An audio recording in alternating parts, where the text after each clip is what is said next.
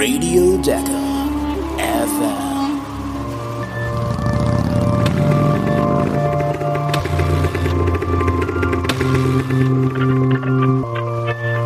Und hier sind Howie und Chris.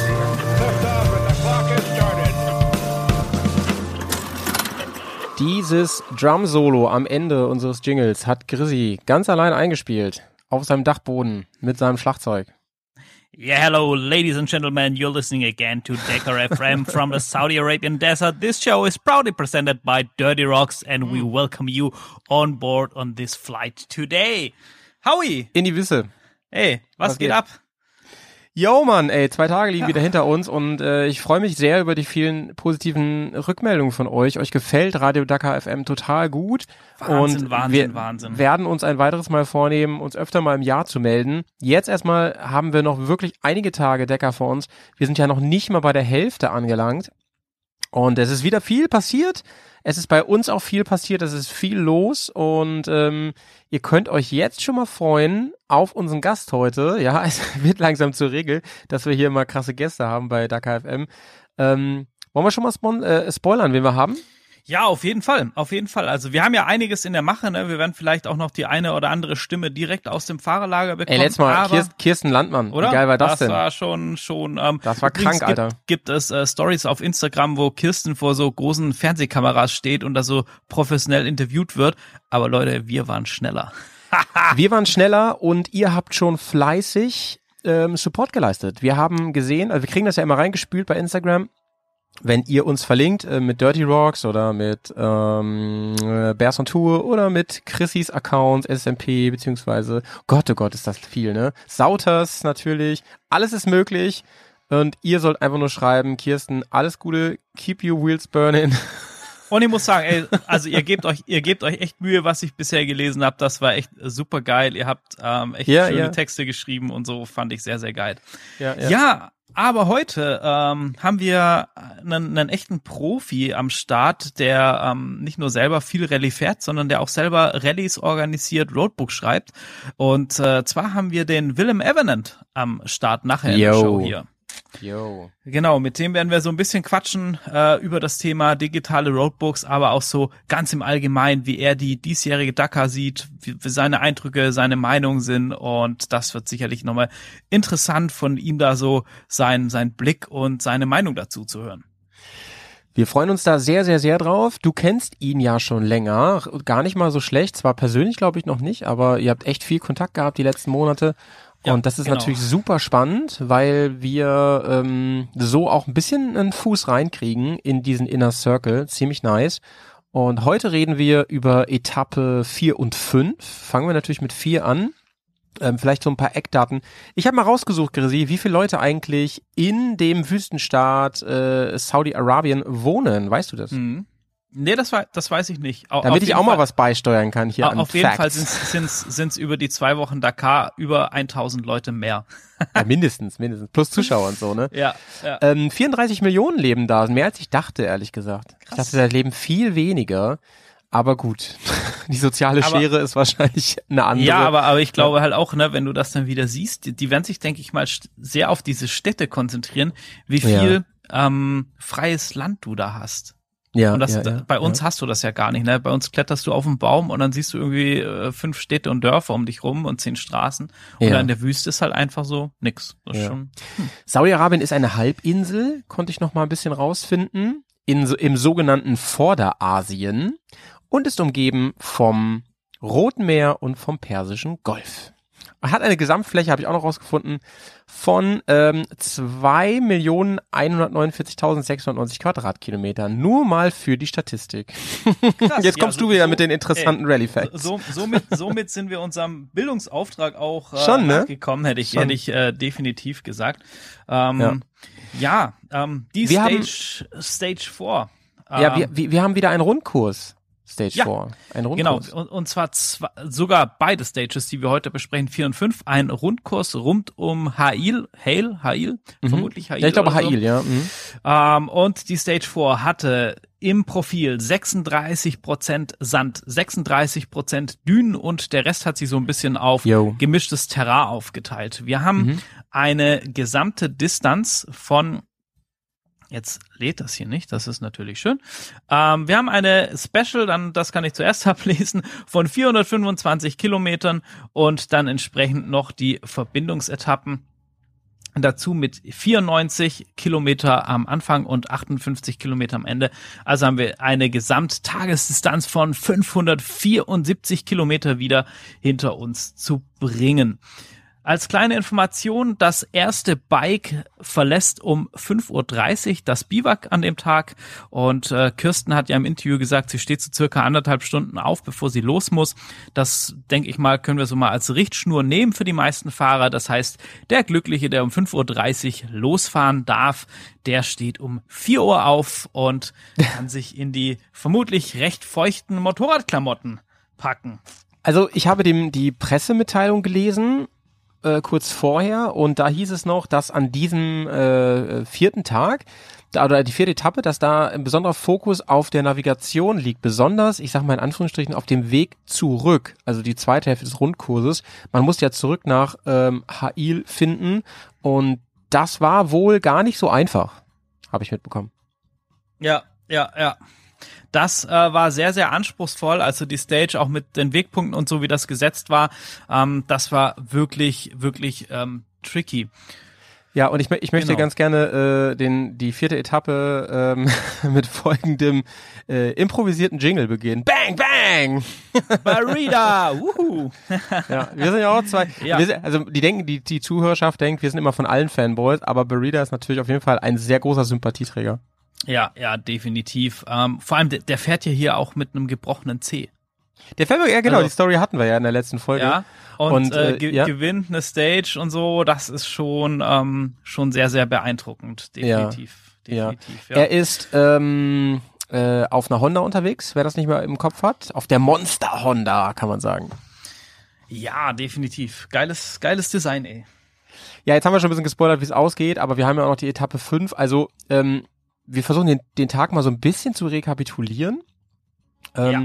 Man könnte ihn überschreiben mit, ja, einmal mit Bang Bang und der Untertitel wäre Honda schlägt zurück, Honda Strikes Back. Denn ähm, nachdem die ersten Tage ja so ein bisschen KTM Großkonzern dominiert waren, sag ich mal, ähm, gibt's Ja. jetzt nochmal richtig Stress von Honda.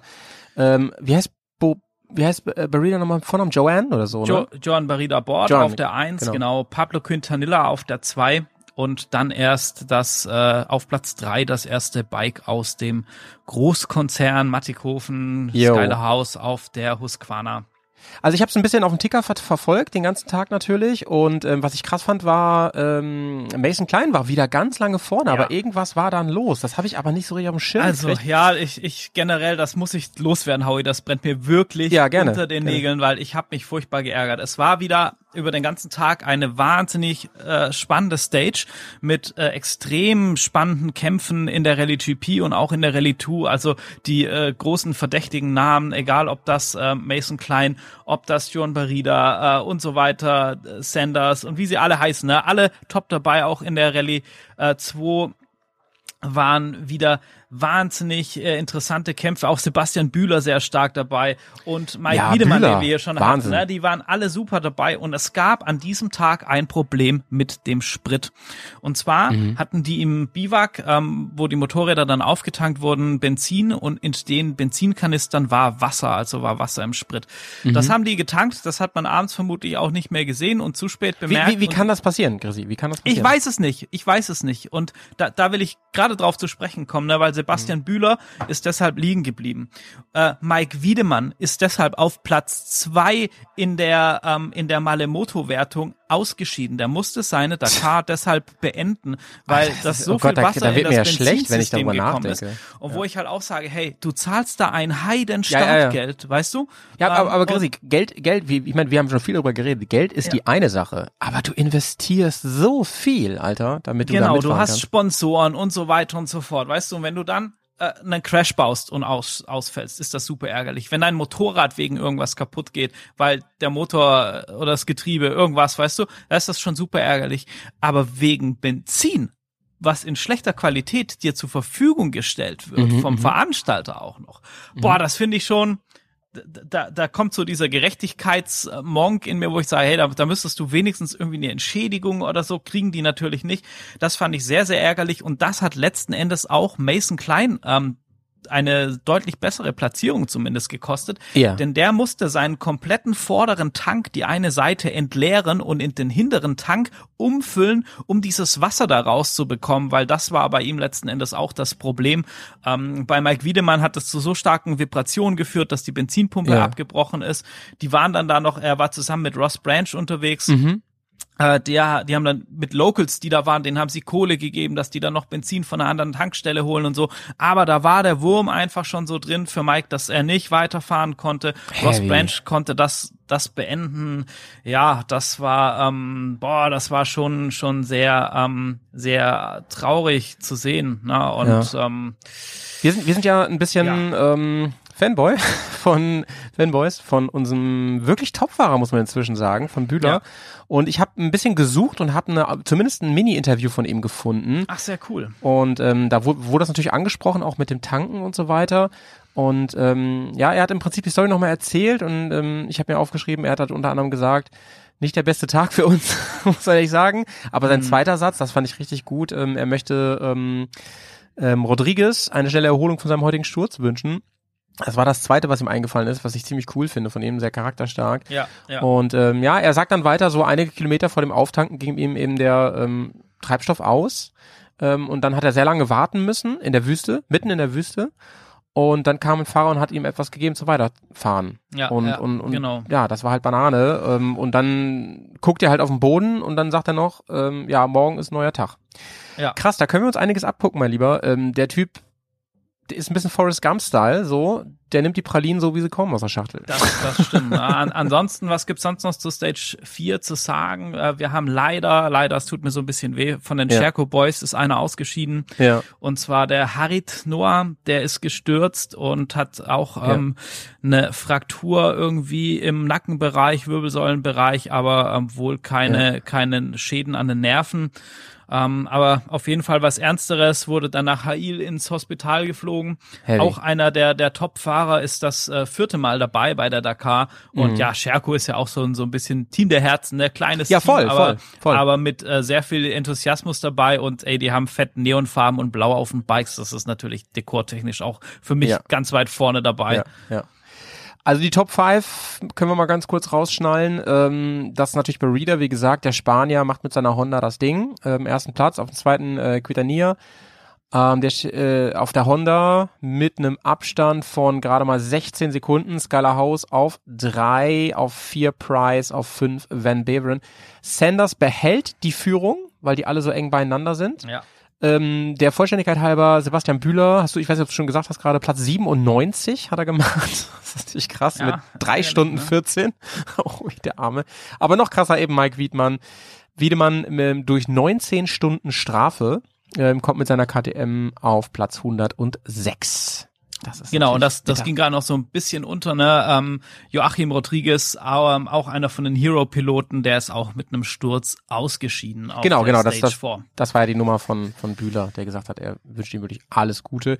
Wir gucken ganz kurz auf die Gesamttabelle nach Etappe 4. Sanders weiter auf 1 auf seiner Gasgas mit 18 Stunden 40, 03. Dann Skyler House äh, aus den USA, Kevin Benavides, Argentinien, John Bang Bang Burrida, Spanien. Und auf 5 Toby Price aus Australien, auch auf KTM unterwegs. Sebastian Bühler immer noch auf 38, weil er vorher ja wirklich genial gefahren ist, hat einen siebten Platz vorher geholt. Ähm, und Mike Wiedemann auf 104 insgesamt. Wir gucken ein bisschen in die Zukunft, die ja gleich für euch schon kommt. Ja. Ähm, Etappe 5, das war dann der ähm, heutige Tag. Wir nehmen jetzt, heute ist der 5. Januar, wir nehmen um 16.41 Uhr gerade auf. Und ähm, das wird eine, ähm, wieder ein Rundkurs, eine Schleifenroute ähm, von Hail nach Hail wieder. Interessant, dass es so ist, Grisi, ne? Ich find's ganz cool fürs Biwak. Also für die ist es eine große Entlastung, dass Ja, viele Rundkurse sind. Ab, apropos Biwak, wollte ich gerade noch sagen, in dem Mhm. äh, offiziellen Briefing-Dokument von der Stage 4 Ja. äh, fand ich fand ich übrigens äh, sehr ja schon schon herzerwärmend muss man ja sagen. Ich möchte Ja. das einmal kurz draus äh, zitieren. Äh, Original by Motul. You can sleep in the competitor service tent, the officials tent and the catering tent from ab 23 Uhr, weil es da immer noch so doll regnet und das ganze Krass, Biwak kann sich mit, so ihrem, ein mit ihrem Schlafsack da hinlegen. ein reißender Strom äh, wurde oder Fluss wurde, ähm, haben die Gnade gezeigt und haben gesagt, hey, wir können unsere Molimotos nicht da äh, irgendwie im, äh, im großen Fluss schlafen lassen. Und dann wurden die in diese großen Zelte, wo normalerweise das Catering und so stattfindet, umquartiert. Und äh, Kirsten hat auch in ihrer Instagram-Story äh, irgendwie ein Video gepostet, wo sie da irgendwie alle in so einem großen Zelt liegen auf ihren Luftmatratzen und ein riesiges äh, so Matratzenlager. Ähm, Digi, stell dir mal vor, ey. wie ähm, die Top-Formel-1-Fahrer, ja, ähm, stell dir mal vor, ähm, wie die auf dem Boden pennen mit einem Schlafsack. Das Ja, kann sich ja. einfach niemand vorstellen, oder? Das, Das, ist wirklich das wäre übrigens sehr interessant, denn einer der Top-Formel-1-Fahrer, der ist nämlich mit vor Ort. Und zwar Carlos Sainz, der Sohn ähm, von, von seinem Dad, ist, ist dabei bei Carlos Sainz, äh, ja natürlich für Audi am Start, ist im Autobereich und der wurde schon mehrfach im Biwak gesehen, also der begleitet die krass. Rallye Dakar. Ich Oh, vermute ich aber, er ist, äh, ich vermute, er ist äh, etwas komfortabler untergebracht als die in Malemoto. in, so, in so einem geilen. Beduinenzelt wahrscheinlich. Wa- Ne? Wahrscheinlich. mit, mit, mit, so, mit so Bediensteten, wo so Luftzufächern und Trauben reichen. Und Nice, naja, nice, nice. Die fünfte Etappe führt, wie gesagt, von Hail nach Hail. 645 Kilometer insgesamt mit einer Sonderprüfung ähm, von 373 Kilometern. Hauptsächlich geplant über Sandpisten, die viel mit Kamelgras überwachsen sind. Ja, vielleicht habt ihr das schon im Fernsehen gesehen. Und ähm, ja, doch relativ sanft geschwungene Dünen. Also was man so im Vorhinein gehört hat, hieß es, es wird ein bisschen smoothiger alles aber wir sind immer noch ähm, bei der Decker und äh, bei der Black und Decker und und da ist nix so richtig Smoothie oder so. Wie hast du den ähm, die fünfte Etappe wahrgenommen? Was waren was waren deine Gedanken heute? Ja, bei der fünften Etappe, ehrlich gesagt, habe ich heute hauptsächlich äh, an das an äh, Matze Waldner gedacht. Äh, ich habe da ein Interview gesehen, wo wo er eben gesagt hat, na ja, ähm, er hat diese krassen Schmerzen einfach in der Hand. Man weiß ja auch noch nicht so genau, was da jetzt kaputt ist, was da gebrochen ist. Er beißt und kämpft da jeden Tag durch. Und er hatte gehofft auf die Dünen, dass es da besser wird, aber diese Kompression, wenn man diese Dünen runterfährt, sind eine wahnsinnige Belastung für die Hand. Heute ganz, ganz viele Dünen. Und und ja, deshalb. Ähm, Ah, ich, ha ich habe einfach an ihn gedacht, was er da auf sich nimmt und man fragt sich natürlich schon auch, ist das, ähm, ist das noch gesund, was er da macht? Auf der anderen Seite ist er ein sehr, sehr ehrgeiziger Sportler, also wie die alle, aber Wagner schon nochmal besonders, auch wenn man sein Buch liest, was ich empfehlen kann, ähm, kommt das auch nochmal einfach zum Vorschein. Für den muss das richtig, ähm, richtig hart sein, sich auch zu motivieren. Ne? So viel Vorbereitungszeit und jetzt ist er einfach nicht auf dem Level wegen der Hand, dass er da vorne wirklich mitkämpfen kann. Da habe ich heute hauptsächlich dran gedacht und ansonsten Aber- fand ich die Bilder Ja. sehr, sehr tiefer Sand, sehr tiefe Spurrillen, Ja. sehr zerfurcht, gerade für die Fahrer, die Ja. hinterhergekommen sind. Also mit Smoothie war da von den Bildern her nämlich gar nichts. Hätte ich nämlich auch gesagt, ich dachte mir, ich selber, ich muss auch zugeben, ne, so Spurrillen und so, das ist für mich echt immer, ich fahre ich nicht gerne. Ähm, das wäre nicht mein Tag gewesen dann auf der, auf der Dakar, muss ich sagen. Ja, ja, aber es sind, es gibt mal wieder sehr spektakuläre Bilder. Wir haben ja den Pressezugang und dürfen da wirklich auch immer gleich an, an dem Tag noch Bilder anschauen, die, die sehen aus wie aus dem Katalog, wo man gerne ähm, Rennanzüge verkaufen möchte. Also wirklich unfassbar geile Shots. Und wenn man überlegt, das sind ja keine Models, sondern die ballern da gerade. Ähm, Ja. Auch mal wirklich ein Kompliment an die Fotografen und Fotografinnen auf der Decker. Was die da jeden Tag raushauen an geilen Shots, ist wirklich krass. Also allein wirklich da zu stehen und so relativ nah dran. Man hat auch so, man sieht auch bei den Autos, ich gucke auch bei den Autos immer ein bisschen rein, sieht man manchmal, wie die Autos vorbeifliegen, so, aber Ja, im wahrsten Sinne an den, das ist ja lebensgefährlich, was da los Also ist. die haben ja auch super lange Tage, ne? Die, die sind da den ganzen Tag auf der Stage draußen, die sind ja genauso Wind und Wetter ausgesetzt und dann kommen die ins Biwak, dann müssen die die Bilder sichten und so. Ähm, Ja. Jeder, der so ein bisschen selber mal so Medienkram gemacht hat, der weiß ja auch, dass es nicht in fünf Minuten passiert. Und ähm, da muss die nur noch hochladen und alles. Also das ist schon auch ähm, schon Ja. Arbeit. Also wie du schon, ähm, wie du schon sagtest, äh, Walkner, da war nicht, da war nicht ganz klar. tritt er an oder so. Angetreten ist er. Dafür auf jeden Fall Chapeau, mein lieber Matze. Das ist ähm, unfassbar. Also das, der, also der hat Splitterbrüche, das und Prellung, Abschiffung, Splitterbrüche, Wahnsinn. Damit fährt er einfach weiter, weil er sagt, Alter, das ist halt Decker einmal im Jahr. Wer weiß, wie viel Profijahre ich noch habe. Und er hat richtig angegriffen und das können wir schon mal sagen, ist Vierter geworden. Das ist richtig krank, Alter. Das ist wirklich krass, was der abgeliefert hat. Ähm, du musst mich übrigens verbessern, Grisi, weil Ja. äh, du, du bist meistens noch näher an den Ergebnissen, weil du direkt im Pressezugang rumschlurfst. Alles gut. ich habe immer so die direkt nach dem Abpfiff hier die Daten eigentlich, weil ich mir vorher so ein Ja, kleines ja. Skript schreibe. Ähm, und ähm, er hat gesagt, mal, ähm, bevor er gestartet ist, ich habe noch so einen kleinen, also ich habe kein Interview gesehen, aber gelesen ein kleines Interview. Er hat vorher noch gesagt, naja, es tut halt alles schöllisch weh. Es ist nur ein ganz bisschen besser als gestern, aber ich guck mal, ähm, was geht. Äh, ich glaube, gestern waren, waren meine Schmerzen auf dem Höhepunkt. Und ähm, da es nicht noch schlimmer wurde, fahre ich jetzt einfach mal Dakar. das ist halt schon krass, ne? Ja, ist schon krass, ne? Ich, Ja. ich meine, äh, jeder andere wäre wahrscheinlich irgendwie so vier Wochen krank geschrieben, Ja, mindestens mit so Dingern und ähm, oder noch länger und ja. Äh, ja. Übrigens, Matze Wagner, ähm, muss ich ja nicht sagen, dass ich da Fanboy bin von Matze, ähm, ziemlich, ziemlich hart sogar. War er letztes Mal sogar, war ich ja sein Pate, auch wenn es nur hier für den Radiosender gilt. Ähm, der hat ja auch schon mal gewonnen übrigens, Grisi, du weißt das natürlich. 2018, da hat er sich einen ähm, Decker-Sieg geholt. Ziemlich krass. Ähm, ansonsten ist er immer vorne mitgefahren. Ne? Ja. Wo, also davor, 2015, 16 ist er mal ausgeschieden, aber der war Zweiter, Fünfter und so weiter. Immer in den Top Ten auf jeden Fall. Letztes Jahr war er Dritter, da hat er auch lange Zeit geführt. Und ähm, naja, heute ist er Vierter geworden, damit rutscht er natürlich weiter nach hinten. Das ist ja klar, er ist jetzt auf Platz 11, das können wir schon mal vorwegnehmen. Genau. Ja.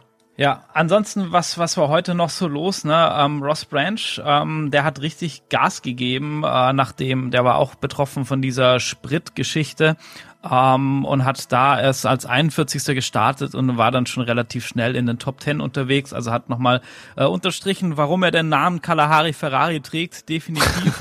ähm, Toby Price heute auch extrem gut unterwegs, ja, also Ja. über die ganze Etappe sehr, sehr schnell, ähm, war sehr spannend, aber auch die anderen Verdächtigen, ne? auch hier ähm, Mason Klein, Pablo Quintanillo, Nacho Cornejo, die waren alle sehr, sehr stark. Auch Adrian van Beveren heute, na, wieder eine super Performance abgeliefert. Ja, Ähm, sehr gut dabei. Was so ein bisschen schade war, ähm, dass Camille Chaplier ähm, ausgeschieden ist. Rallye 2-Fahrer, auch so ein bisschen, ja, schon das dritte Mal dabei. Der ist heute Morgen aufgewacht und sein Bizeps war auf einmal einfach auf das doppelte Volumen angeschwollen und so konnte Und er das nicht, weil fahren. er trainieren war, Alter. Nee, ich, ich vermute nicht, dass der nach der Stage gestern noch irgendwo pumpen war und ähm, sich irgendwie zwei Proteinshake reingekippt hat.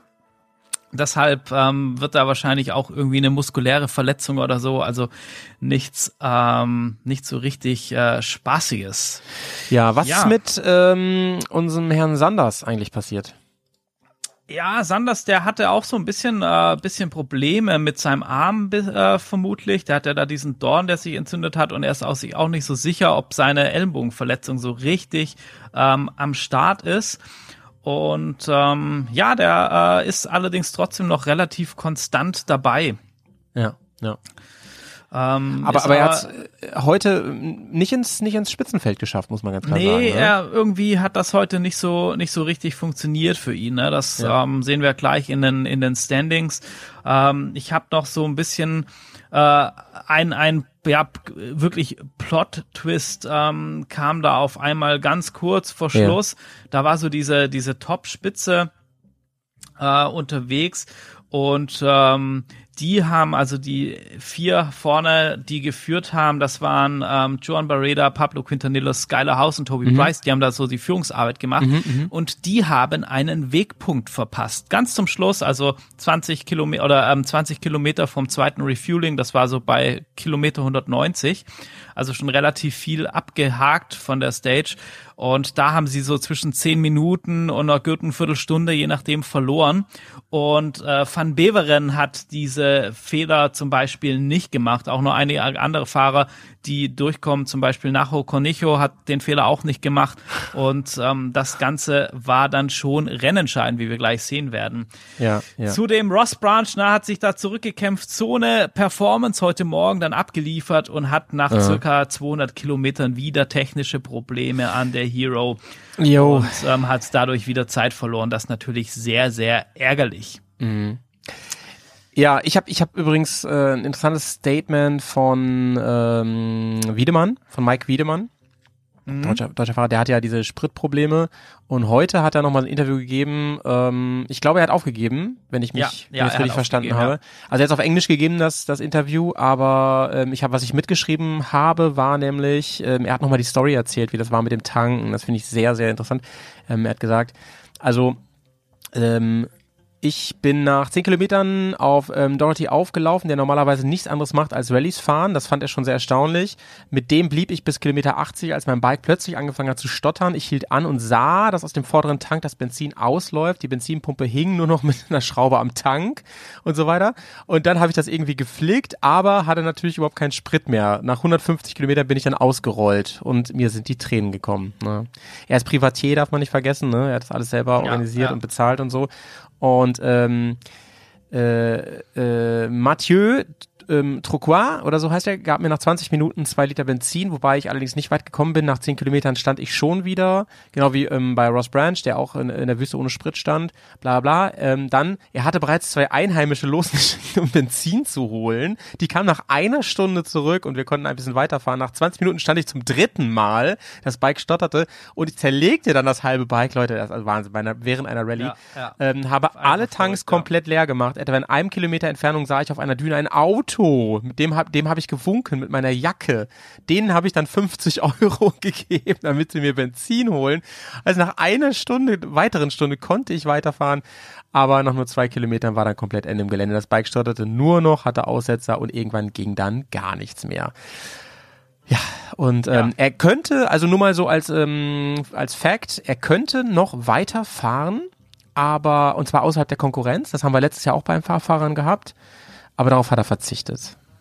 Genau, das ist ja natürlich, ähm, ich meine, der, der Mike Wiedemann, der ist zwar Privatfahrer und Amateurfahrer, Ja. aber fährt auf einem extrem hohen Niveau und ist da auch mit ehrgeizigen Zielen angetreten. Von dem her kann ich es einfach verstehen, dass es Ja. sagt, na ja, ey, das Verletzungsrisiko, das Material, also das ist ja auch komplett sein privates Motorrad, was er alles bezahlt und dann äh, mit Genau. irgendwie 21 Stunden Rückstand da irgendwie mitfahren, dass du es zu Ende Genau, genau. gefahren bist. Ähm, da, ich, also ich glaube, wenn du da einfach mitfährst, um es einmal zu machen als so once in a lifetime Ding und du nicht aus ähm, aufs äh, aufs Resümee, aufs äh, Endergebnis guckst, dann machst du das, dann wärst du mitgefahren, einfach um das mitzunehmen. Ja. Aber äh, unter so einem sportlichen Aspekt einfach mit mit dem Ansprüchen, da kann ich das durchaus verstehen, dass Absolut, du sagst, nee, ähm, absolut. das macht keinen Sinn. Ähm, kommen wir zum Schluss von Etappe 15. Also er hat übrigens, das, das kann ich noch hinzufügen, eben, er hat dann gesagt, er ist deswegen, will er nicht mehr weiterfahren, weil er, und das, da ist mal wieder ein Einblick in die Decker, er sagt, ähm, wenn ich außerhalb der Konkurrenz fahre, bin ich wahrscheinlich zu unkonzentriert. Weil ich, Ja. weil es mir nicht wichtig genug ist. Und das zeigt mal wieder, wie krass diese Rallye ist und wie schnell das gefährlich werden kann, wenn du nicht am Limit fährst. Matze Wagner hingegen hat gesagt, heute war sein bester Fahrtag bisher, obwohl er so verletzt war. Und er meinte, ähm, er ist fahrisch gerade am Limit. Ähm, wenn jetzt noch ein bisschen die Technisch, Technik besser mitspielt, dann geht da noch richtig was. Und Leute, wir haben letztes Jahr gesehen, wie sich wirklich die, die ganze Tabelle nochmal upside down drehen kann. Apropos Tabelle, ähm, vielleicht kannst du mal kurz raushauen jetzt, wie es aussieht in der Gesamtwertung. Ja, Upside Down, wir gucken erstmal auf die Wertung von heute, denn Upside Down, das trifft's ganz gut, ne? Irgendwie 20 Kilometer vor Ziel ist, ähm, ist äh, Bang Bang Barida vom Moped gefallen und die anderen Jungs, Toby Price, Skylar House und Pablo Quintanilla haben angehalten, um ihm zu helfen. Er konnte dann weiterfahren. Dadurch Richtig cool von den Boys, muss man sagen. Dadurch haben die nochmal Zeit gut geschrieben, also die Zeit, wo sie da ähm, dann letzten Endes stillgestanden haben. Ähm, genau, also das ging alles nochmal heiß her und wir haben dann ein komplettes Standing in der ähm, Stage 5 gewonnen hat Adrian van Beveren auf der 2, ähm, der ähm, José Cornejo Florimo auf der Monster, also zwei Hondas Aus Chile, ne? vorne, Ja. ja, aus Chile, genau. 13 Sekunden Dann- nur hinter ihm. Ja, ganz, ganz dicht. Toby Price auf Platz drei mit einer Gesamtzeit oder mit einer Gap von drei Minuten 56. Mason mhm. Klein auf der vier, auf der Nummer fünf Skylar House. Matze Waldner auf der sechs hat definitiv auch ein bisschen Zeit gut gemacht. Pablo Quintanilla auf der sieben, auf der acht Kevin Benavidas auf der neun. Ähm, der Sherco Factory Rider Santolino und Rui Gonsalves auf der Sherco auf Platz 10. Nice. Da hat sich noch was verschoben, nämlich auch zu meiner Liste, habe ich gerade gesehen. Ähm, schauen wir auf die Gesamtwertung der Motorräder. Ich habe auf Platz 1 jetzt einen Wechsel. Scala House übernimmt die Führung yep. auf seiner Husqvarna. Und nur 44 Sekunden dahinter Benavides, Mason Klein auf drei, dann Toby Price, sehr geil übrigens, finde ich, dann haben wir ähm, Van Beveren auf 5, auf 6 äh, Bang Bang und auf 11 ist Matze Waldner. Den würde ich gerne genau, noch mitnennen. Genau, auf jeden Fall. Äh, ich habe gerade noch mal ähm, aktualisiert das mhm. Bike Ranking nach der Stage 5. Ähm, da ist Toby Price jetzt wahrscheinlich durch diesen Gutschrift auf den zweiten Platz vorgerückt. Ah, sehr interessant. Krass. Skyler House, Price, Benavidas, Mason Klein. Nice, das freut und, mich sehr. Und genau, Matze Wagner auf der 11, ähm, Daniel Sanders auf der 8 und die sind alle super dicht beieinander. Ne? Die ersten sechs sind innerhalb von zehn Minuten, ähm, die ersten ja zwölf, na, da geht's wird's dann schon ein bisschen, aber ich sag mal bis Platz 15 ja bis Platz 15 ist es innerhalb von einer halben Stunde. Und jetzt haben wir heute gehört, ne, die haben mal kurz die Profis zehn Minuten, Viertelstunde wegen einem Wegpunkt verloren. Wir haben so viel gesehen in der Dakar, das ist wirklich gar nichts dieses Jahr. Sehr, sehr nee, spannend. Nee, mega spannend. Und ähm, mit diesem spannenden Fazit schauen wir auf Etappe 6. Die startet natürlich morgen. Da sind wir wieder für euch am Start. Übrigens bin ich am Samstag nicht hier im Studio unseres kleinen Radiosenders. Grisi, da verrätst du noch nicht genau, wie das läuft. Es wird aber eine Folge geben. Die kommt spätestens dann Sonntag, nehme ich mal Oha, hier ist der Howie aus der Post-Production und ich habe gerade gesehen, da hat die Aufnahme einmal kurz ausgesetzt, aber das macht gar nichts, denn jetzt kommt ja schon das Interview mit Willem und Leute, ich kann euch nur sagen, der Typ ist boxsympathisch. Es ist natürlich wieder auf Englisch, aber das ist wirklich einer, der hat Rallye in den Venen. Der kennt die ganzen Top, also viele von den Topfahrern kennt er nicht nur persönlich, sondern er WhatsApp, WhatsAppt mit ihnen regelmäßig. Und ähm, hört ihm einfach mal zu und entscheidet selbst, ob wir den nicht mal wieder sehen wollen oder hören wollen hier bei Dakar FM. Ich freue mich sehr, dass er mitgemacht hat. Wir hören uns ein paar Tagen wieder. Samstag ähm, gibt eine neue Aufnahme, da bin ich nicht dabei. Mal gucken, ob er mich irgendwie mit mit einer mit einer Fernmessage draufkriegen. Ich bin nämlich in Österreich, ne? Also schon mal schöne Grüße aus dem ähm, einem der schönsten Länder der Welt, ne? Tschüss.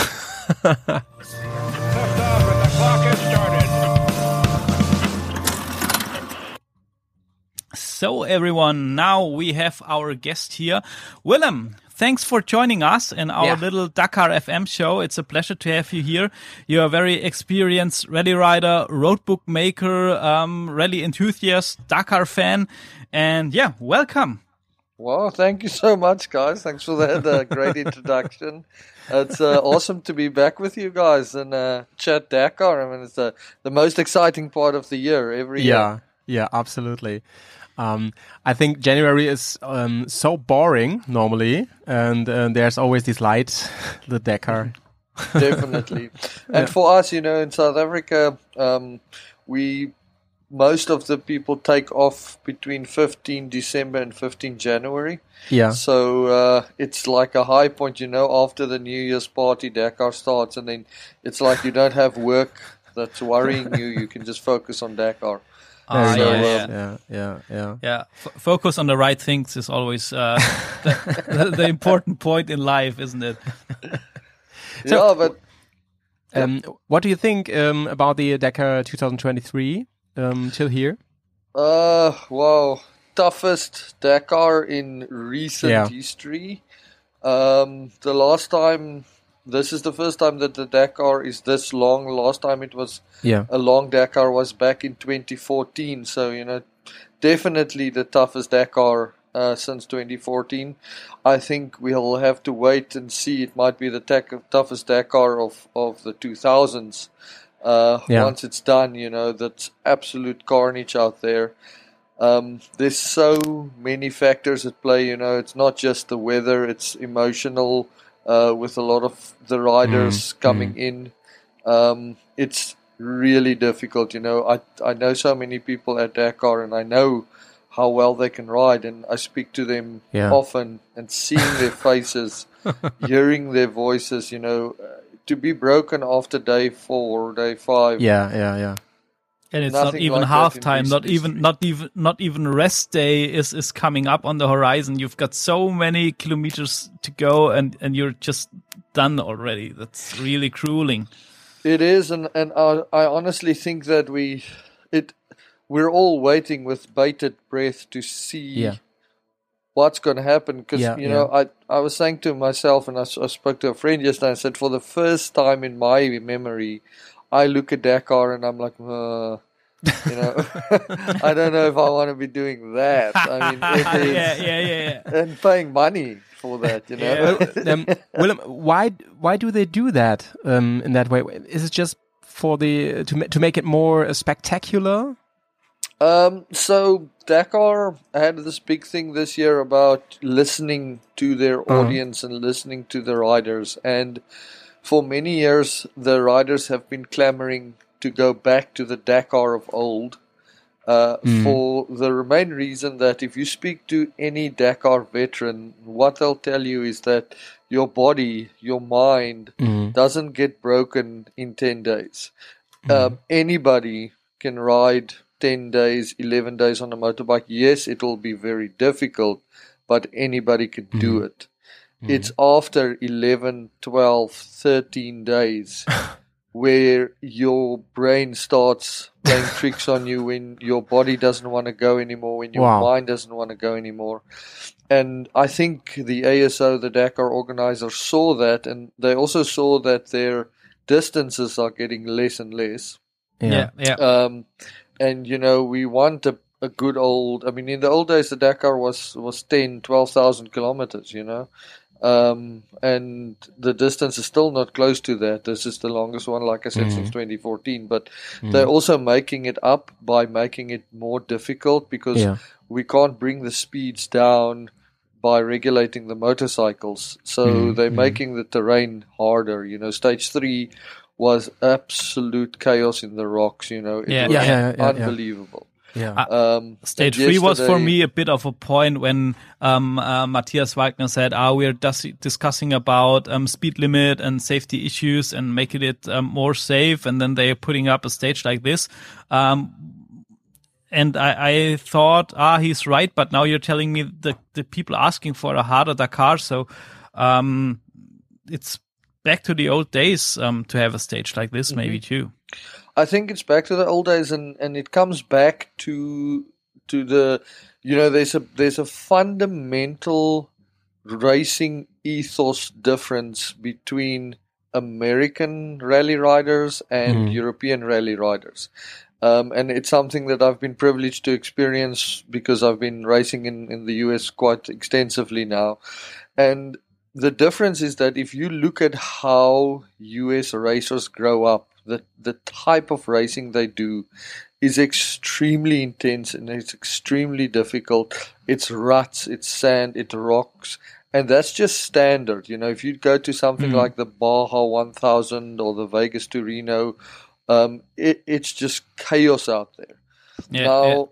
the ethos here is that you ride what you can see. Mm. The road book is your guide. The ethos in, in Europe and for that matter South Africa is that the road book is your Bible. You follow the road book and that's it. Yeah. So we have a massive divergence between the two styles of riding. And this is why we're seeing the Americans do so well. Yeah, um, yeah. Because Okay. they're Yeah. not scared of this. It's not a question of scared, but it's a question of their style is different. If you ride a US road book, there might be two or three triple cautions on there on a 500 kilometer day. You know, they don't.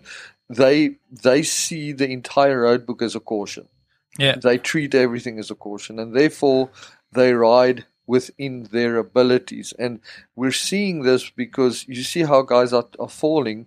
It just means they're going too fast.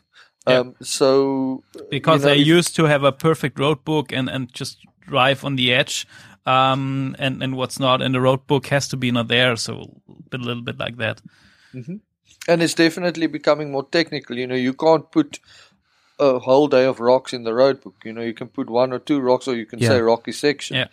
Um, but if I saw the speeds that the guys were doing in stage Yeah, three, yeah. you know, you Yeah, can't be doing that and expect not to fall.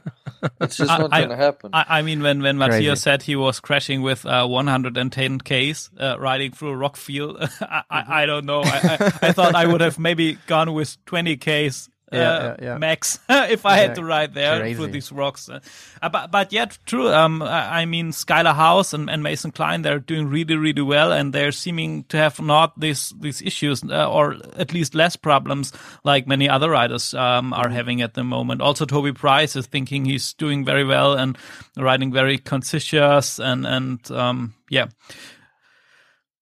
Don't take take any risk which he's not has to do necessarily. Yeah, look, I think Toby has, has, has learned, not that he needed to learn anything, I mean, he is wise, but I think Yeah. I, if I look at the, I think there's a very clear line between what I would like to call the old guard and the new guard. Mm. And what's happened is, is that some people so, thought that they're going to outride the younger bikers like Mason and Skyler, you know, all the Mhm. newer guys. It's not going to happen. These guys are just too fast. They are very, very fast. And in, and this is only my personal opinion. That this this is not fact, but my my common sense tells me if, if we see the the rate at which guys have been falling, um, I feel that that's a sign of pressure.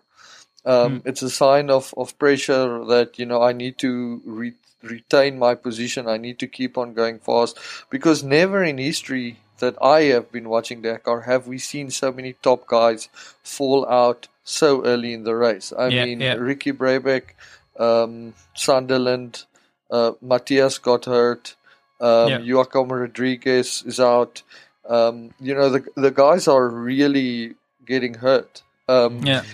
And it didn't used to be like that. So I think that in the old guard, there's two mindsets. The one mindset is I'm going to give it my all, go balls to the wall, and stay ahead of these young guns. And the other one is like, whoa, let the young guys do all the work. Let uh, Chucky Yeah, yeah, uh, yeah. and Mason do all the work. We've got 14 days of this. yeah, stuff yeah, yeah, yeah. once we get to the the finish, then we're going to start pushing a bit, and and Yeah. I, I honestly think that's what Toby is doing. Um, I think that was Ross was doing. Um, not that Yeah. they weren't going fast, because like um, Mm. I had an interview with Ross just before the Dakar where we were discussing the balance between staying in the race and being conservative. It's very difficult yeah, if the level of competition is so high as it is Yeah, this yeah. year. yeah. That's a Um, very good point. I mean, I remember Yeah. the, the days when I really started watching Dakar. Uh, it was the days when uh, Cyril Depré and Mark Coma have been battling uh, each other, and and this was a was a whole different set of racing. It it was really long. They had these long distances, and on the other hand. At least it was these two guys which um, had to discuss who is uh, who is winning the Dakar, and then they've been winning with uh, four hours um, Yeah, yeah, yeah. gap between each other. And after these two riders, there was a huge gap, and then was coming the rest. That there wasn't so much top It's riders totally different. In, in, these Yeah. days. And and now you have. 30 riders which totally have the ability and have the speed to win for a, a Dakar. yeah, yeah, yeah. Yeah, you guys would know, but I think the top ten guys is like ten minutes apart. I might Yeah. be wrong. So I That's mean, nothing, uh, isn't it- it? that's nothing. It's it's any man's game. Yeah, Yeah. it's, it's one navigation wide open. mistake and uh, and everything yeah, is or, messed up again. or wrong fuel or something yeah, like that. or wrong I wanted to bring up the fuel situation. So Um, yeah, what do you think about that? What That's was that? hilarious. I, I I thought, hey, I I mean, just imagine you're going to a race and you're paying thousands of euros or dollars or what currency ever, and and then you get the wrong fuel in the bivouac. I would be. Yeah, I that's thought I would be It's crazy. really It's crazy. angry. we, we just read an interview with um, Wiedemann from Germany, and he yes, said he, he, was he was doing so well. He won Yeah, the yeah. stage. and he and he gave a local guy um, fifty bucks to bring him some fuel. Um, and he waited and waited over one hour, and then that was the game. The the KTM um, says uh, uh, said nothing anymore. Sure. I think Weidemann was stuck with Ross as well. The Yeah, Yeah, right, right, Yeah. Um, look, yeah, I, I don't have enough uh, information as to on the ground what's going on. It's very, very, very clear that there's a serious issue because it's not just the bikes; they were side by sides with issues, um, and I think there were some fuel issues today as well. So Yeah. you know, I I know Mason is had fuel, had water in his fuel. Um, Yeah, right. but, yeah, yeah. You know, the Euro bikes were over fueling. Um, they were so you know there's there's there's so many things that like people don't run out of fuel on Dakar. I, so something is weird. Um, and I'm assuming the ASO will, will keep it quite quiet, and I'm sure the real story will only come out later. Yeah, later. Um, yeah, yeah. What I don't like is the way that they are portraying it. I mean, I watched the recap from yesterday, and they're like, "Ooh, Mason Klein is having a mechanical," and I'm like, "No, no, it's, it's not a Yeah, yeah, the, mechanical." the bike was totally fine. It's the fuel. fuel was, was crap, and yeah, um, so, but you know, that's something that the only way that that you get your time back is if you get a group of Yeah. 20 or 30 people together and make a petition. yeah, And the problem is if you're only one or two guys that that has that happen to you and you're doing well, you're not going to get the sympathy from the from the rest of the guys to get your time back. So yeah, it will be interesting. I, I, I do think that once this Dakar is finished and we look back, uh, stage four yesterday would be a monumental stage as far as the results because I mean Mason lost ten minutes. Ross um, Branch is out of not out of the race, but he's he doesn't have an option for the Yeah. podium anymore because of Yeah, fuel. yeah. Um, same with Bueller. Um, and and, yeah. and Ross and Ross had mechanical issues this day again, and and maybe it's uh, again fuel because I, we're I all think for- waiting. I'm yeah. literally watching my WhatsApps the whole time. You know, we're all waiting to Yeah. hear what it is. Um, I, I mean, Crazy. that's, that's just quite guessing, but but I mean, for sure, the mechanics have checked the bikes and and uh, and uh, uh, hero guys that they know what to do, and Yeah, and yeah. Um, I, I think they they wouldn't have left anything um, for a risk. So no, but look, there is a problem. I'm I'm not a mechanic, but it, once you have water in your fuel, I mean, I. I I don't know to what extent it, it can damage the engine, but the point is you're not allowed to change certain parts of your bike out. uh, yeah, yeah. um, and also, Especially engine parts, I think you you're getting also um high um time penalties. penalties. Yeah, Mhm. So, you know, maybe ideally, if your engine have sucked in water, and again, I'm not talking as a, a mechanic at all, maybe a mechanic that's listening to the show can, can tell us uh, or weigh in in the comments. But my understanding of it is, is that, you know, once, once water enters your engine, especially under high pressure, it's not a good thing. So if everybody had a little bit of water in their fuel and it actually was still running, it mm-hmm. could cause something to get damaged that will then later break.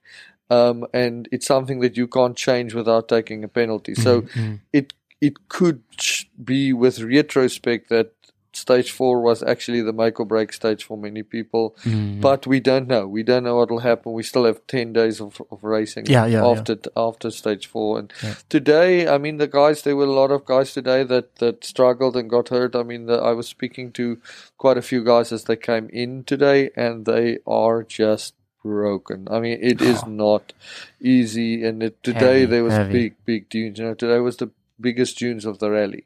oh wow, Um, yeah. so we'll see what what happens. I think uh, I just saw that the stage has been amended for tomorrow. Um, so everybody's going to be very happy about that. It's uh, 100 k's less, but you have a, a 300 kilometer liaison, which won't be fun. So Yeah, yeah, for sure, for sure. Yeah, yeah. The weather conditions are uh, not helping either this year. So lots of rain and so. And and I saw um, on uh, Kirsten Landmann's Instagram that they have to sleep in the organization tent be- because bivouac was basically flooded. in the, ca- Um, in the cafeteria. and and we, we've been talking about the, the, the top guys, but I think the what the Malemoto riders are doing in in this event is so amazing. I, I really uh, have to take my hat for them um, because they have doing the same routes and and they now they have to manage to work on the bikes and bad sleeping conditions and so on. So it's a really really tough one for these guys. Yeah, look, uh, Malamoto stuff at the best of times. Um, I've always said that I'll do Dakar in a team first before I do Malamoto, and I got so immersed in in the race and in the people. You know, like this year, I know probably half of the Malamoto field personally. Um, you know, and and knowing how hard those guys are, knowing who they are, knowing how they ride, and looking at that, I'm like, you know, when I go, I'm gonna go with the team. you know, I wanna, I wanna actually enjoy it. You know, I it's yeah.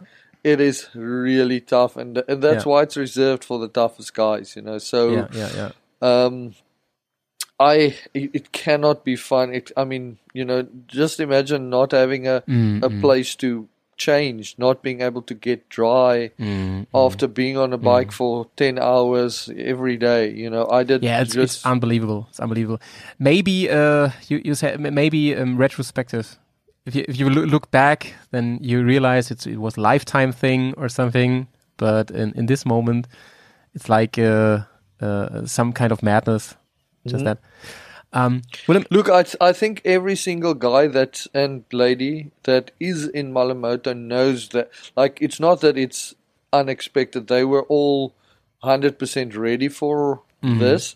I just don't think any of us thought it's going to be this intense. You know, Yeah, um, yeah. there was there was some epic rain years in in in in Argentina, and a big part of I mean there was the the political instability and there was the money, but if you guys remember uh, down in um, in South America, yeah, we had this play out every year. You know, the last few years of Dakar was just a rain fest, and that did play a role yeah, yeah. in the ASO's mindset of moving the race. It, it was definitely not the sole reason, but it's like, you know, we need to get away from a place where the rainy season is when we're having the Dakar, and now it's Mm. Yeah, yeah, raining yeah, in Saudi.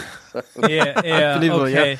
so, Willem, I I think one one last word. Um, the Dakar has had planned to be fully digital roadbook navigation this year, but it doesn't happen. So, I think in the uh, Rally Two you could choose. The quads are some on um, digital roadbooks.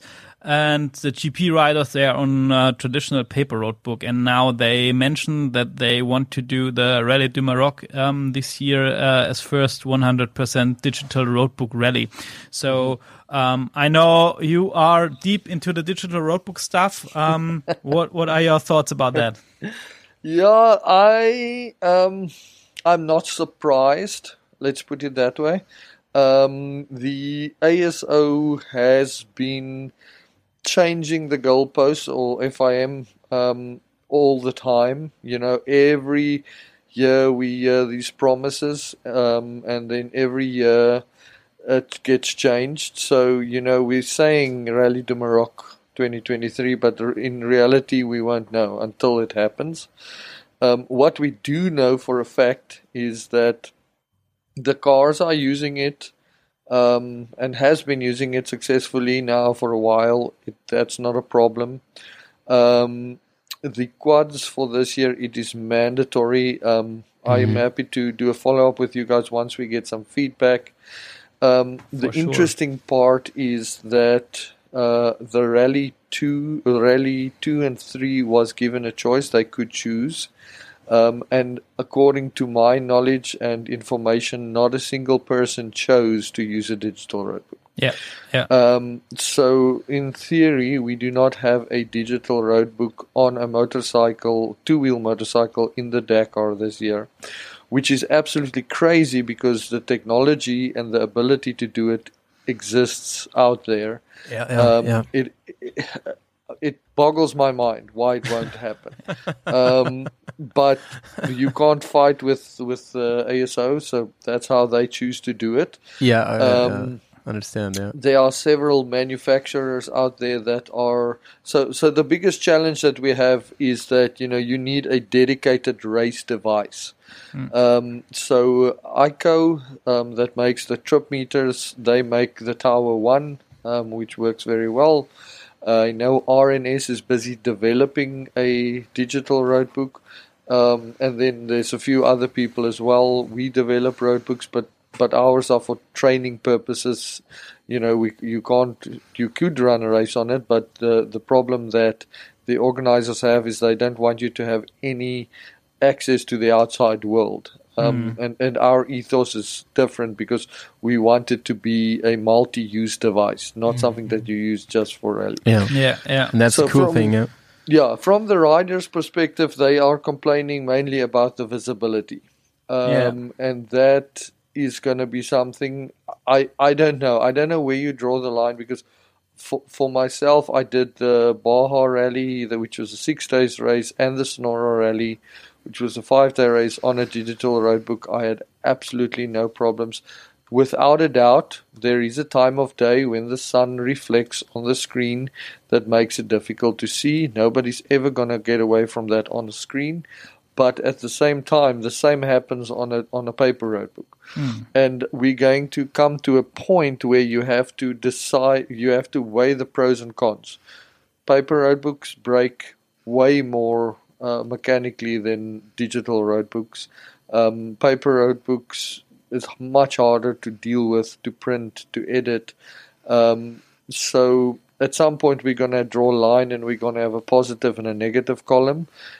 The, the the screen visibility will always be in the negative column for digital road book. Yeah. Uh, but we also have to look at all the positives, and, and there's a, Yes, a espe- lot of them. Yeah. Especially for for us non-professionals. Yeah, it's it's way better. Yeah. yeah. Look Okay. for for for getting into the sport, you know, basically it lowers the bar, you know, it lowers Yeah, the, yeah, yeah, the, yeah. the entry Absolutely. field because never in history has there been so many people riding road books. I mean, I have people that just use their phone, their Android or their iPhone. Yeah, yeah, yeah, they, yeah. Of course. they put it on their bike and they go because that's the whole point of digital is to disseminate it to people so mm. that they can actually get into it.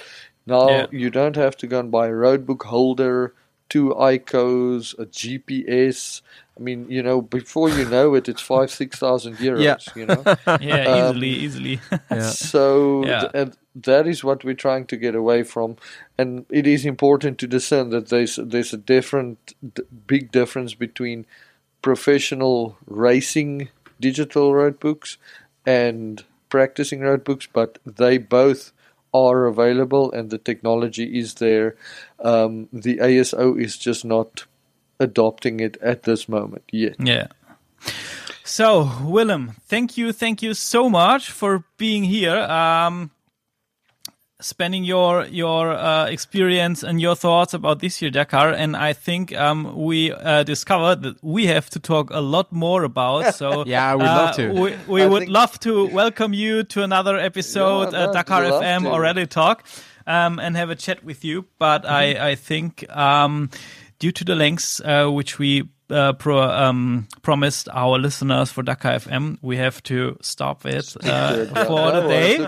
I will talk really all Yeah, day. Like, yeah, no, yeah, for, say, say, my same problem with me. Some some uh, people told me around. we can we can stop the recording, carry on talking, and then Yeah. when the listeners join in again, we'll still be talking. we'll just put on the record button again, and we're good In to two go. days. Nice. Yeah. So thank you very very much for being here. I wish you have a lots of fun with the upcoming stages on the Dakar, and for sure we chat soon. Yeah, thank you very Only a much. pleasure. Thank you guys, and uh, we're excited to see you guys in South Africa. So Yeah, thank you very much, and uh, we will chat soon.